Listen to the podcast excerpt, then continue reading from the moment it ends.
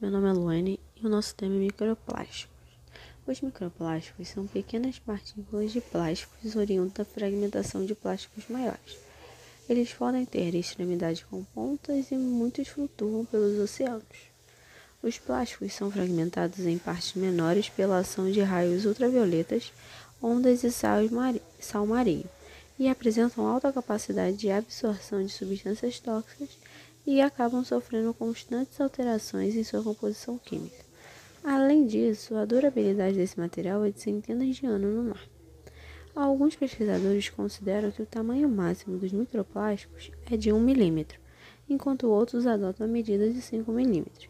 Então, normalmente encontra-se de forma geral que as partículas de microplástico têm tamanho inferior a 5 milímetros e podem ser divididas em duas categorias.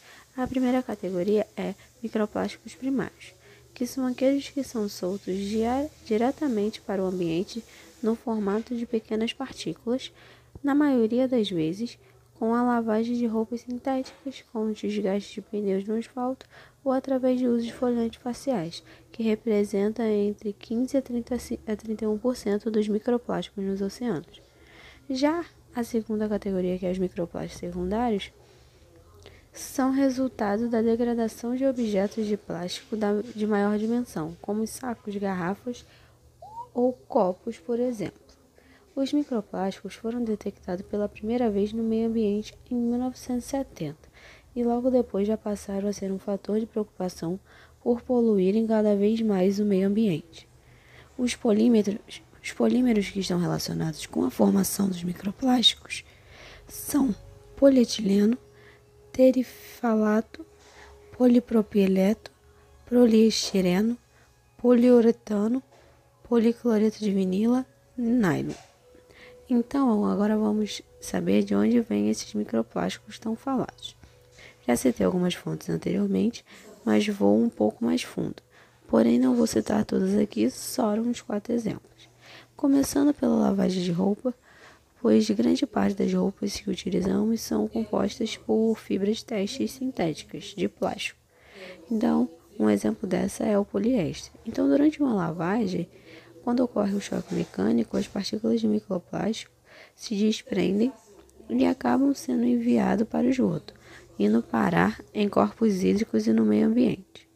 Uma outra fonte é os cosméticos de produtos de higiene pois alguns sabonetes, cremes, pastas, géis e máscaras esfoliantes são um perigo para o ambiente, pois esses produtos podem ser feitos com partículas de poliuretano que após o uso caem diretamente na rede de esgoto. Outra fonte é a fonte de pesca fantasma, de ela estar associada ao abandono e descarte de equipamentos desenvolvidos para capturar animais marinhos além de colocar em risco toda a vida marinha. Esses itens possuem plásticos em sua composição. Por fim, outra fonte é o descarte incorreto. Pelo menos 8 milhões de toneladas de resíduos plásticos que foram descartados incorretamente vão parar nos oceanos, lagos e rios de todo o mundo durante o ano. Oi, gente, dando continuidade ao que já foi iniciado, eu me chamo Renata Hoje eu vou falar, então vou estabelecer uma relação entre causa e consequência, né, da presença dos microplásticos, principalmente nos ambientes aquáticos, é, em, na sua grande maioria envolvidos com ambientes de água doce. É, os estudos envolvendo os microplásticos, eles tiveram um grande boom no, a partir do ano de 2001, é, após sua descoberta no meio ambiente, principalmente na água doce. Alguns estudos né, estão sendo realizados né, para determinar quais seriam os impactos dessas partículas no meio aquático. Sabe-se que é, grande parte do impacto ambiental que está relacionado com a gestão de microplástico é, através dos animais aquáticos é, pode ocasionar nesses animais quadros de, de, de asfixia. É, quando esses animais não são acometidos pela asfixia, é, a ingestão desses, desses materiais pode é, desencadear lesões é, graves em órgãos internos e ao bloqueio do trato, do, é, do trato gastrointestinal. Além dos danos físicos que eu já mencionei, é, esses materiais eles podem sim causar é, diversos danos, danos tóxicos aos seres vivos e, e esses danos eles vão, vão ocorrer em sua grande maioria é porque esses plásticos, né, é, como já foi falado anteriormente, por conta do seu tamanho, tamanho muito reduzido, eles apresentam uma grande capacidade de absorção de, de compostos de alta toxicidade, como os metais pesados, é, tendo como, por exemplo, mercúrio, cádmio e etc. É, outros impactos que são relacionados com microplástico nos ambientes marinhos é que a fauna marinha, né, ela teve, é, os estudos envolvendo a fauna marinha, eles tiveram início na década de 70. É, e eles observaram, né, que diferentes táxons é, desse ambiente, nesse caso foi investigado em água salgada, tinha e é, continha a presença de microplásticos no seu interior. Então, esses microplásticos, esses, micro, esses microplásticos, né, é, em sua forma de fragmentos, eles vão apresentar esses pequenos tamanhos e vão atingir toda a cadeia alimentar. E quando eu tenho essa, quando atingo a cadeia alimentar, eu posso estar impactando diretamente é, outra, outras espécies, incluindo os seres humanos. É, os microplásticos, é, eles ainda estão muito presentes em algumas indústrias, né? inclusive a indústria de cosmético. É, então a gente precisa sempre salientar né, sobre a importância de se compreender é, a composição desses materiais, além de a gente fazer avaliações é, a níveis de cadeia alimentar para avaliar os impactos desses, desses materiais, tanto para os animais, tanto para os seres humanos que vão, é, muitas das vezes, vão consumir é, alguns alimentos que são oriundos desses microambientes. A poluição ambiental por meio de plásticos e microplásticos é considerada como um fator antropogênico que afeta a biodiversidade. No entanto, para impedir a poluição, é necessário medidas que vão além de coleta seletiva de materiais ou destinar à reciclagem. É fundamental reduzir a produção de plástico, porque induz a formação de microplástico secundários por meio da fragmentação dos macroplásticos através da degradação. Ou seja, o material plástico sofre mudança em suas propriedades físicas e químicas, fazendo com que fiquem mais frágeis e se fragmentam em partículas gradativamente menores.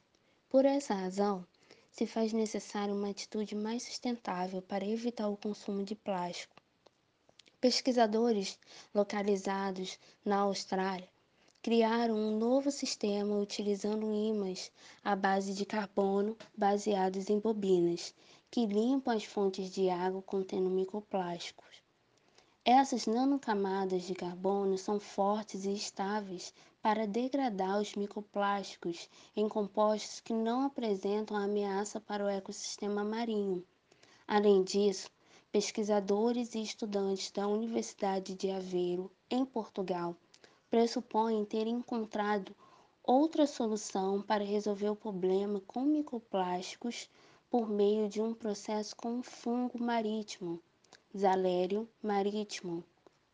Porém, eles só degradam microplásticos caso faltem nutrientes ou alimentos que eles consomem naturalmente. Esta solução é ideal para a utilização de ambientes controlados, pois se depositar em grandes quantidades do fungo no oceano pode causar o desequilíbrio do ecossistema. Outra solução viável para a diminuição do plástico, que resulta em microplásticos, seria a substituição de plásticos para a produção de embalagens e utensílios descartáveis, como copos produzidos por meio de polpa de mandioca, embalagens à base de algas e pratos feitos de bagaço de cana-de-açúcar.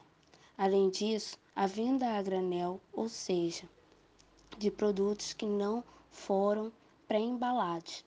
Contudo, a preocupação com o meio ambiente promove espaço para o desenvolvimento do crescimento de empresas com propostas inovadoras que favorecem a reutilização de embalagens, como o projeto Reutilizar para ser feliz propõe a venda de produtos a granel em grandes lojas da bandeira de supermercados Pão de Açúcar, visando a redução do uso de descartes e proporciona aos consumidores pagarem menos por não incluir no preço o custo das embalagens.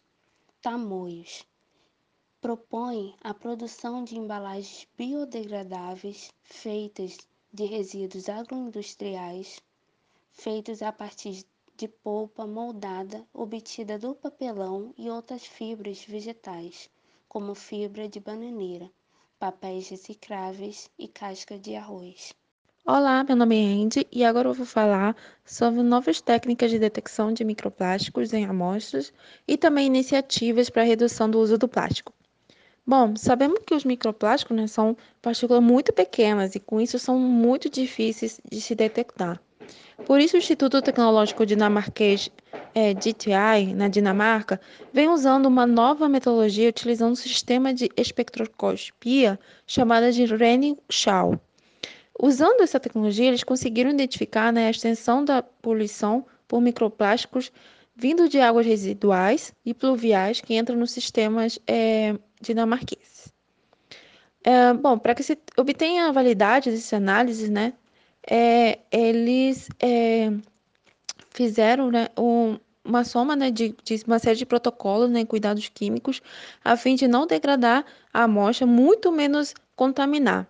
E assim, é, com isso, né, as análises se tornam extremamente desafiadoras.